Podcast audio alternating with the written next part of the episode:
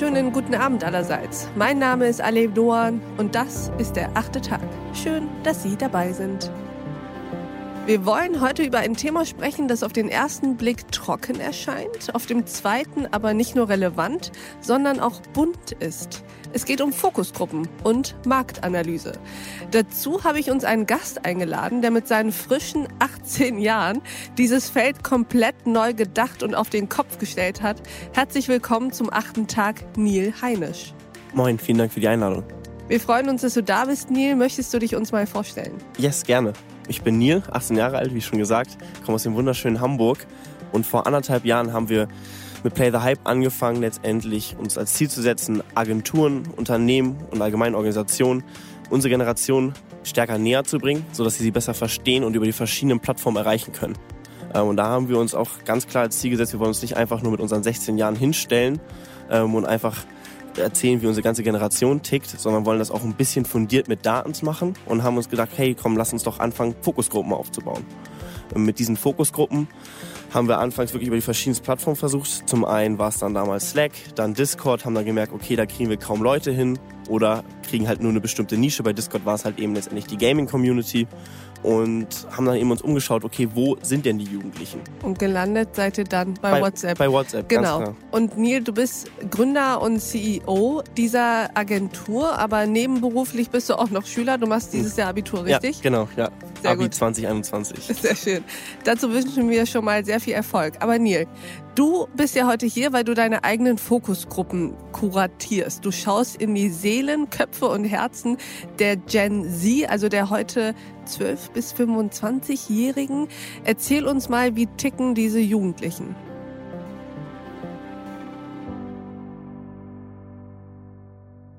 Ja, also ganz unterschiedlich. Ne? Wie divers auch die Plattformlandschaft ist, ist auch unsere Generation, sagen wir mal so gerne.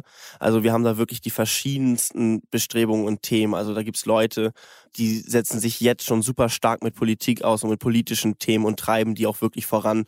Wir haben andere, die sich wirklich auch auf weiterhin, wie man es klassisch kennt, sportliche Geschichten und konzentrieren. Und dann auch andere, die ganz freigeistmäßig halt immer ihre jugendlichen Jahre genießen wollen. Und das sind die, wo wir uns auch hauptsächlich mit drauf fokussieren, weil das ist im Großen und Ganzen immer noch die breite Masse. Und da gibt es auch innerhalb von den verschiedensten Meinungen und ja, Ansichten. Und du bist ja, glaube ich, heute auch mit dem Plädoyer da, dass die Generationen sich enger miteinander austauschen sollten, richtig? Absolut, absolut. Wir sind ganz klar der Meinung bei uns, und das ist so ein bisschen auch so eine kleine Firmenphilosophie, die wir haben, ist, dass wir mehr intergenerationalen Austausch und Diskurs fördern wollen, um letztendlich auch als Standort und als Gesellschaft zukunftsfähig zu bleiben. Weil vor allen Dingen, wenn wir jetzt auch hier gucken ähm, auf die Pandemie, sind die Jugendlichen mit die größten Verlierer. Also es gibt ein relativ hohes Alibi-Angebot von Geschichten. Also das heißt, dass die Probleme, die wir haben, wie beispielsweise, dass jetzt 60 Prozent nicht wissen, was sie nach dem Abi und nach ihrem Abschluss machen mhm. wollen, kriegen dann halt eben, ja, geht doch hier auf unsere digitalen Angebote, um zu gucken, was ihr machen wollt. Und das sind letztendlich meistens einfach nur Videosessions oder vergangene Sachen aufgenommen, digital bereitgestellt, was letztendlich kein Angebot ist oder irgendwie Jugendliche vorbereiten soll, äh, was sie machen können. Das heißt, wir haben jetzt wirklich eine Generation auch und vor allen Dingen Jahrgänge, die nicht wissen, was sie machen sollen. Also vor allen Dingen auch Probleme haben, sich das, was sie sich eigentlich geplant haben, wie Auslandsreisen und Auslandsaufenthalte, können sie ja kaum finanzieren, weil die Minijobs und mhm. die Jobs in Cafés und Kellnern und sowas ist alles letztes Jahr gestrichen worden. Das ist vor allen Dingen etwas, wo wir bei uns intern immer wieder am Schwanken können, hey, wie kann man denen helfen? Vor allen Dingen, wie können wir da Angebote schaffen? Vor allen Dingen, weil Jugendliche auch nicht gehört werden. 79 Prozent in einer unserer Umfragen haben wir gegeben, haben sich nicht von einer Partei oder allgemein von der Politik vertreten gefühlt. Das heißt, sie könnten sich nicht einer Partei wirklich zuordnen und haben gesagt, hey, ich würde mich dann wirklich meinen Großteils meiner Punkte abgeholt fühlen. Und das ist definitiv ein Problem. Da bin ich ganz bei dir, das ist auf jeden Fall ein Problem. Aber lass uns mal in deine Arbeit reinblicken. Du hast 180.000 Jugendliche in deinem Pool. Ist das richtig? Yes, also wir haben ähm, angefangen, Bewerbungen zu sammeln für unsere Gruppen, weil wir haben gesagt, hey, wir wollen rausgehen, wir wollen Plattformen schaffen, also Gruppen schaffen, wo die Leute sich cool austauschen können und das auf einem wirklich auch schönen Level, sodass es nicht irgendwie mit Spam ist oder ähnlichem. Mhm. Und da haben wir Community Manager für ausgebildet, die letztendlich diese Gruppen leiten, die halt sich um den Spam kümmern, die auch Ermahnungen aussprechen und allem. Und da haben wir wirklich die verschiedensten Themen aktuell. Also mhm. da haben wir Leute, die sich nur über Deutschrap austauschen, andere, die sich dann wirklich darüber austauschen, was sind die aktuellsten Fashion-Trends. Diese Gruppen, wo alle, treffen die sich? Die sind alle auf WhatsApp. Das mhm, sind also wirklich WhatsApp-Gruppen WhatsApp im Schnitt mit 200 Teilnehmern. Das heißt, da sind Community Manager, die meistens mehrere Gruppen leiten, die das auch alles pro bono machen, weil die halt auch einfach Spaß an der Sache haben. Das ist mhm. auch so ein Internetphänomen, das sieht man auch auf Twitch-Plattformen, wo es auch wieder freiwillige Moderatoren gibt, die den Chat leiten. Und da haben wir gemerkt, dass unsere Moderatoren auch in ganz vielen anderen Gruppen sind, die sie leiten. Oder halt mhm. eben ganz viele andere Moderatoren auch kennen, die andere Gruppen leiten. Mhm. Das heißt, unsere Kern-Communities, die sich bei uns beworben haben, die sich bei uns registriert haben, die, wo wir aber auch nur anonym die Daten letztendlich sammeln, sind 8000 Teilnehmer groß. Mhm und darüber hinaus letztendlich die Audience, die wir erreichen können, wenn wir Umfragen verteilen oder die aufrufen, hey, schick die raus, da erreichen wir im Schnitt wirklich ähm, Communities und da haben wir registrierte Communities von über 180.000 Jugendlichen mhm. aus der DE-Region. Ja. Und was macht ihr mit diesen Jugendlichen? Was bespricht ihr mit denen? Zum einen gucken wir natürlich, über was wird sich unterhalten und was wird sich ausgetauscht, halt was sind die aktuellsten TikTok-Trends. Ne? Ihr erhebt für, im Endeffekt Daten. Genau, wir erheben da die Daten, aber wir stellen auch ganz klar Umfragen rein, zum wie Beispiel? zum Beispiel die Sonntagsfrage. Welche Partei würden Sie wählen, wenn am kommenden Sonntag Bundestagswahl wäre? Erzähl uns, was ja. denkt die Gen Z? Wie ja. wollen die, wenn sie denn wählen können? Viele sind ja noch zu jung, aber wie würden ja. sie wählen wollen? Also ein Großteil ist natürlich, was glaube ich bei vielen zu erwarten ist, ist, dass wir bei rund 30 Prozent Grünen liegen, mhm. 15 Prozent CDU, CSU, mhm. SPD bei rund, meine ich, 20 Prozent, 22 Prozent. Also an zweiter Stelle, okay. Eben an zweiter Stelle mhm. und darauf verteilt dann letztendlich FDP, Linke und vor allen Dingen mit 15 Prozent, was wirklich viel ist, andere Parteien. Was sind das für andere Parteien? Das sind wahrscheinlich Parteien wie beispielsweise, würde ich schätzen, Volt und ähnliches. Also wirklich auch so neue, die mit neuen Konzepten mhm. voranpreschen wollen. Aber auch Dinge wie die Tierschutzpartei. Mhm. Ist die AfD da in irgendeiner Form vertreten? AfD ist auch immer vertreten, aber AfD schafft es meistens nie über die 4%, 3%. Gute, gute Jugend. Ja. Jugend, die einen Sind wir auch immer glücklich. Ja. Womit verdienst du denn jetzt und deine Agentur Geld? Also sicherlich nicht nur mit der Sonntagsfrage, die ihr in diese Gruppen nee, nee. reinschickt. Nee, wir haben uns klar in drei Säulen eingeteilt. Mhm. Einmal Play the Hype Insights, dann einmal... Play the Hype ist der Name genau, eurer Agentur. Genau, ist der Name unserer mhm. Agentur. Mhm. Dann haben wir einmal die Insights, dann haben wir Consult, wo wir letztendlich diese Daten nehmen mhm. um gezielte Workshops zu gestalten, um Strategien zu entwickeln, wie man auch beispielsweise bestimmte Social-Kanäle bespielen kann, mhm. sei es jetzt TikTok oder was ist eine Snapchat-Strategie oder wie könnten wir unseren Customer Support zielgruppengerechter gestalten, heißt, mhm. wie könnten wir unsere Kommunikation auch anpassen im Bereich von Jugendlichen, aber auch wie können wir Produkte schaffen, die für die Gen Z ansprechender sind. Mhm. Ne? Also sei es jetzt, wenn wir eine Bank sind, wie können wir vielleicht ein Kreditkartenangebot schaffen oder ein Banking-Angebot, was entsprechend für Jugendliche interessant ist. Mhm. Dann letztendlich meistens auch Workshops oder anderen Dingen ergibt sich letztendlich unsere letzte Säule unter Create, wo wir letztendlich auch Kampagnen schaffen, wie für Brands wie äh, Funny Frisch und Intersnack mhm. und da auch vor allen Dingen Kanäle wie TikTok bespielen. Mhm. Das heißt, ihr habt drei Säulen. Das eine ist einmal die Datenerhebung sozusagen ja. rausfinden, was interessiert die Jugendlichen, was ist deren Meinung zu unterschiedlichen Themen. Die zweite Säule ist Beratung von Dritten, also von Agenturen, von Institutionen, Vereinen, die in diese Zielgruppe hineinwirken will und drittens eigene Strategien erarbeiten. Yes. Erzähl uns mal beispielhaft, wie das funktioniert. Du hast eben was von Kreditkarten und Banken erzählt. Ja, beispielsweise kam die Sparkasse auf uns zu und hatte sich gefragt, hey, was geht eigentlich in den Köpfen der Gen Z vor? Also was mhm. geht in den Köpfen von den Leuten der nächste Generation Banking ab und was ist so deren Wissensstand? Mhm. Und dann haben wir in unseren Communities gefragt letztendlich, hey, was sind eure Fragen, wenn ihr jetzt einen Banker habt? Was mhm. werdet ihr diesen Banker fragen? Oder mhm. wie ist euer Wissensstand zu dem und dem Thema? Das heißt, mhm. wir haben auch wirklich so Quizfragen letztendlich gestaltet, um zu mhm. gucken, wie würden sie da antworten? Oder gefragt, hey, was, wenn ihr jetzt investieren müsstet, was wäre für euch interessant? Ne? Mhm. Natürlich mhm. auch sowas wie Krypto, ETFs ähm, und haben dann geguckt, haben diese Daten ausgewertet und da kamen wirklich einfach banale Themen rum, die letztendlich da gefragt wurden, wie beispielsweise, wie kriege ich eine Kreditkarte? Was ist der Unterschied zwischen einer Kredit- und Debitcard? Total interessant für ja. die Sparkasse. Das ja, war wahrscheinlich natürlich. Ja, ja, absolut. Wie hat die Sparkasse dann auf diese Antworten reagiert? Ja, die haben sich natürlich dann auch überlegt, hey, wie können wir jetzt Wissensformate schaffen, um letztendlich Content auch bereitzustellen für die nächste Generation Konsumenten, damit die sich da auch äh, gezielt vorbereiten können und sich auch Wissen aneignen. Das ja. heißt, durch euch haben die sozusagen erfahren, was wissen Jugendliche eigentlich über Banken und was wollen die vor allem wissen, damit wir nicht an denen vorbei yes. kommunizieren. Yes. Genau. Wie ist es mit Strategien? Wie arbeitet ihr da? Du hast eben Funny Frisch gesagt. Das klingt ja auch ganz interessant. Ja, für Brands wie Intersnack haben wir beispielsweise eine Kampagne gemacht, die kam auf uns zu und haben gesagt, hey, wir würden gerne TikTok bespielen als Kanal und haben dann geguckt, okay, was ist eigentlich so in der Gen Z gerade los? Was verbinden sie mit der Brand Funny Frisch? Mhm. Und da waren halt eben ganz viel bei uns, direkt 64 Prozent ist aufgefallen, haben gesagt, hey, wir verbinden die Brand mit Momenten mit Freunden und Familie, in der letzten Reihe Chips snacken, im Freibad, ins Kino schmuggeln mhm. mhm. Und haben zusätzlich aber auch gesehen in unseren TikTok-Trenddaten, was in den Communities geteilt wird, dass aktuell sehr viel Vlog-Formate hochkamen. Vlog nochmal kurz Vlog-Formate sind letztendlich kurz zusammengeschnittene Momente, also kleine Montagen mhm. von eben Erlebnissen am Tag, die passiert sind. Mhm. Sei es auch in klassischen Fotos, die aneinander mhm. gehängt werden, aber auch vor allen Dingen viel Videos. Mhm. Und das auch stark mit Crow-Songs, mhm. ein Künstler, der eigentlich seine Hochzeit 2016, 2018 hatte. Leute sagen zu mir Crow das Genie, denn er float wieder wie dieser Hover und außerdem baut er die Beats. Es ist und haben letztendlich diese Throwback-Momente, das war wahrscheinlich auch verbunden damit, dass die Leute sich wieder treffen konnten letzten Sommer zu dritt mhm. und viert, unter dem Motto mit der Berliner Soundagentur und Defalcon. Es bleibt nice, einen Song rausgebracht, der ein Crow-Style war. Lustigerweise mhm. hatte Crow in derselben Woche auch seinen neuen Song released. Mhm.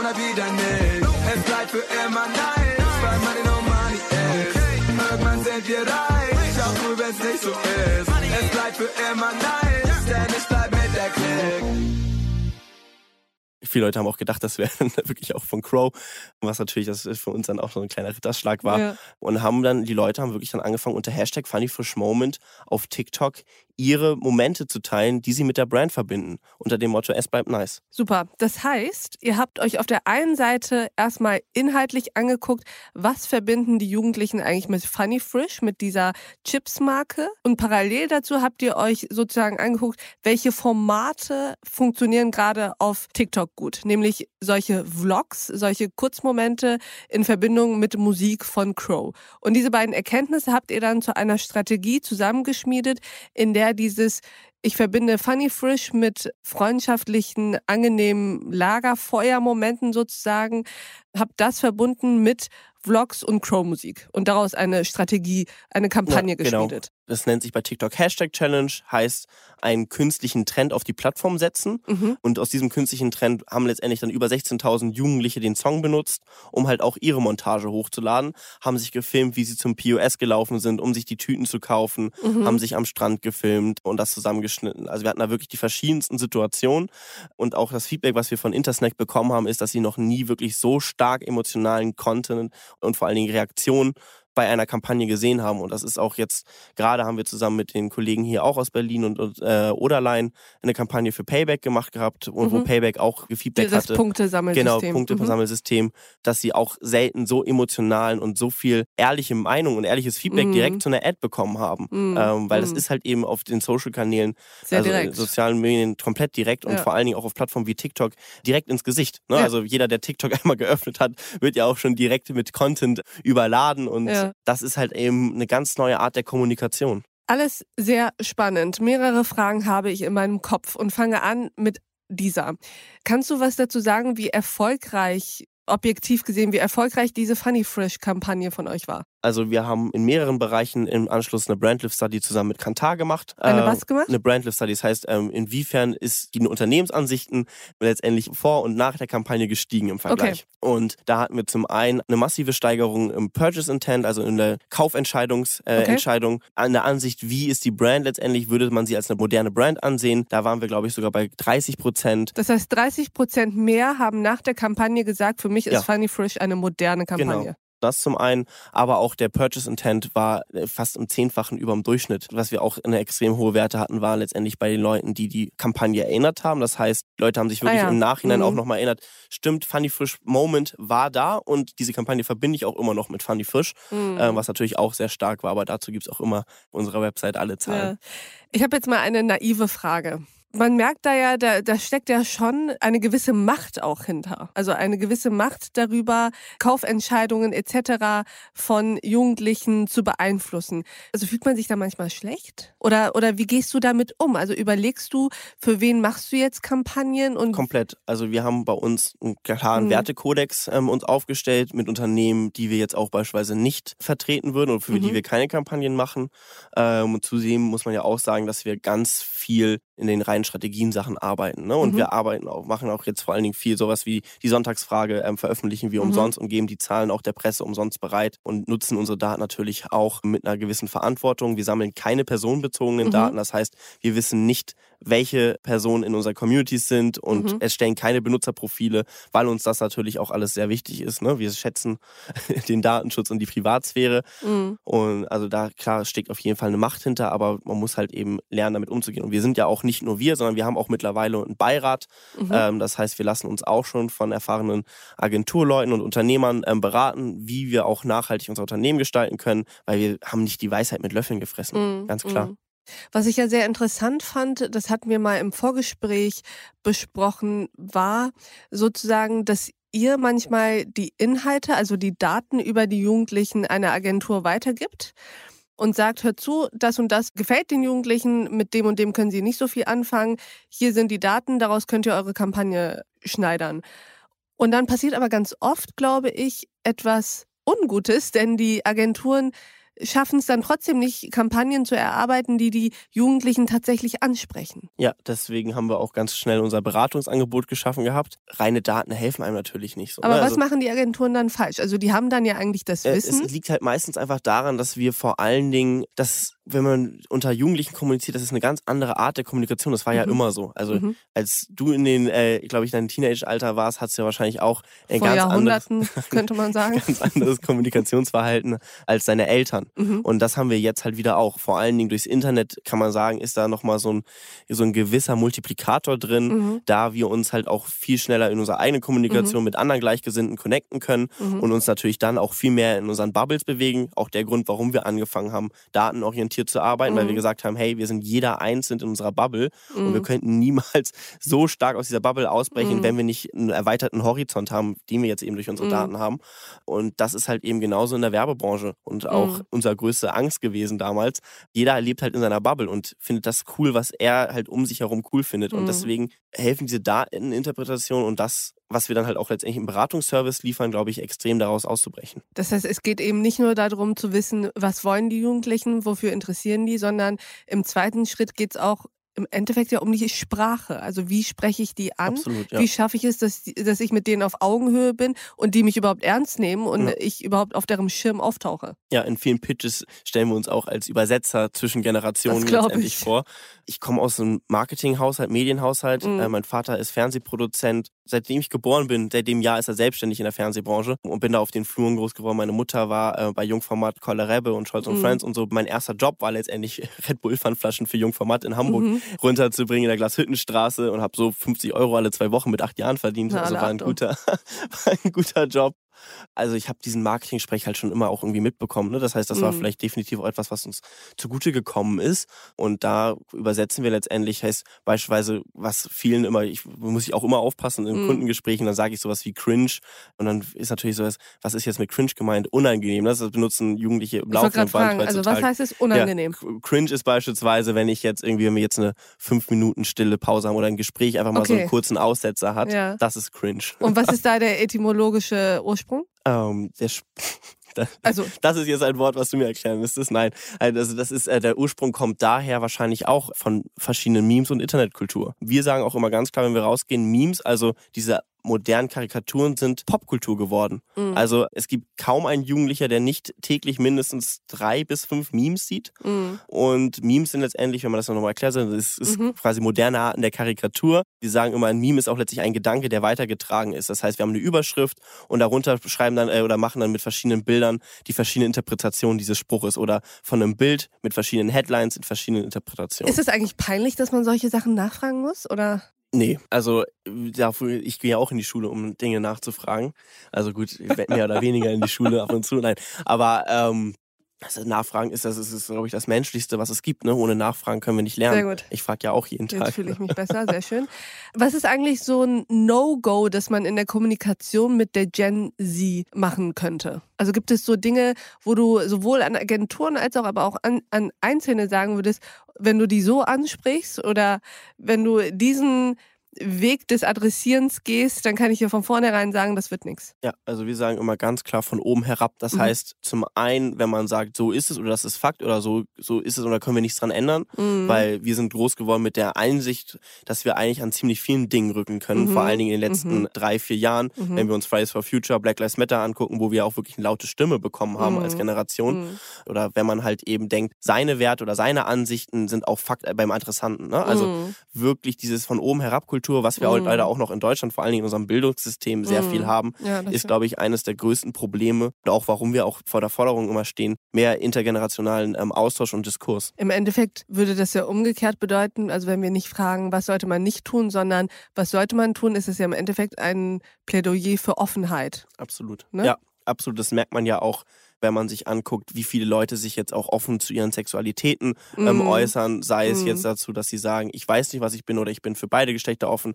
Wenn man das von Generation zu Generation sieht, geht das immer weiter nach mm. oben. Ne? Das heißt, wir haben, es ist quasi bei Gen Zern häufig so, also dass wir halt eben so eine Grundhaltung haben, wieso ist das so oder wieso müssen wir uns da so starke Gedanken machen oder warum ist das überhaupt ein Diskurs oder genau diese Gender-Debatte, die wir haben. Viele fragen sich einfach nicht, warum können wir das nicht einfach von Natur aus machen? Warum müssen wir überhaupt so einen richtig starken und lauten Diskurs über sowas führen oder halt, ob es überhaupt mehr Geschlechter als nur zwei mhm. gibt? Ne? Also es ist eine Grundhaltung. Mhm. Aber das ist doch etwas, was eigentlich jeden Erwachsenen und überhaupt jeden Menschen stolz machen sollte, dass da eine Generation heranwächst, die hinterfragt, die sozusagen ja, nicht äh, vor Mauern stehen bleibt und sagt, ach schade, hier ist es zu, na gut, dann drehe ich wieder um, sondern die einfach hinterfragt. Und das ist absolut. ja für einen mündigen Bürger eigentlich das Allerwichtigste. Ja, deswegen, ich finde, das ist auch vor allen Dingen bei uns einen extrem starken Nährboden, den wir haben. Mhm. Und da könnten wir jetzt durch verschiedenste Sachen, indem wir halt eben noch einen stärkeren Austausch und Diskurs gehen. Und das wären so simple Dinge wie Wahlrecht ab 16 ich musste mich mit 16 schon mit Themen wie Steuern auseinandersetzen, durfte aber nicht wählen gehen, äh, um mhm. letztendlich da mit an diesen Steuergesetzen mit irgendwie einer gewissen Entscheidungskraft zu haben. Und das sind halt einfach Themen, wo halt eben Diskurs gefördert werden kann. Mhm. Und vor allen Dingen auch bei einer Generation, die gehört werden will.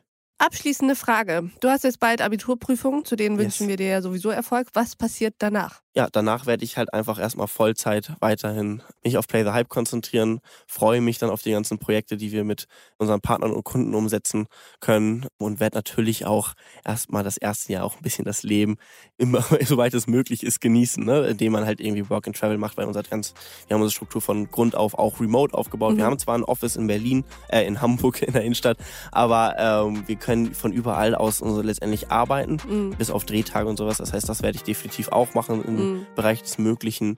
Ja. Work and Leisure heißt ja. es doch. Prima, wir freuen uns, dass du im achten Tag warst, lieber Neil. Vielen Dank. Ja, vielen Dank nochmal für die Einladung. Hat wirklich Spaß gemacht. Sehr schön, mir auch und ich habe viel gelernt. Und ich danke auch Ihnen, liebe Hörerinnen und Hörer, fürs Mithören und Mitdenken. Ich glaube oder ich hoffe, dass Sie auch ein bisschen was gelernt haben, sowas wie Cringe und so weiter und so fort. Ich würde mich freuen, wenn wir uns im nächsten achten Tag wieder begegnen. Bis dahin, auf sehr, sehr bald. Ihre Aleb Doan.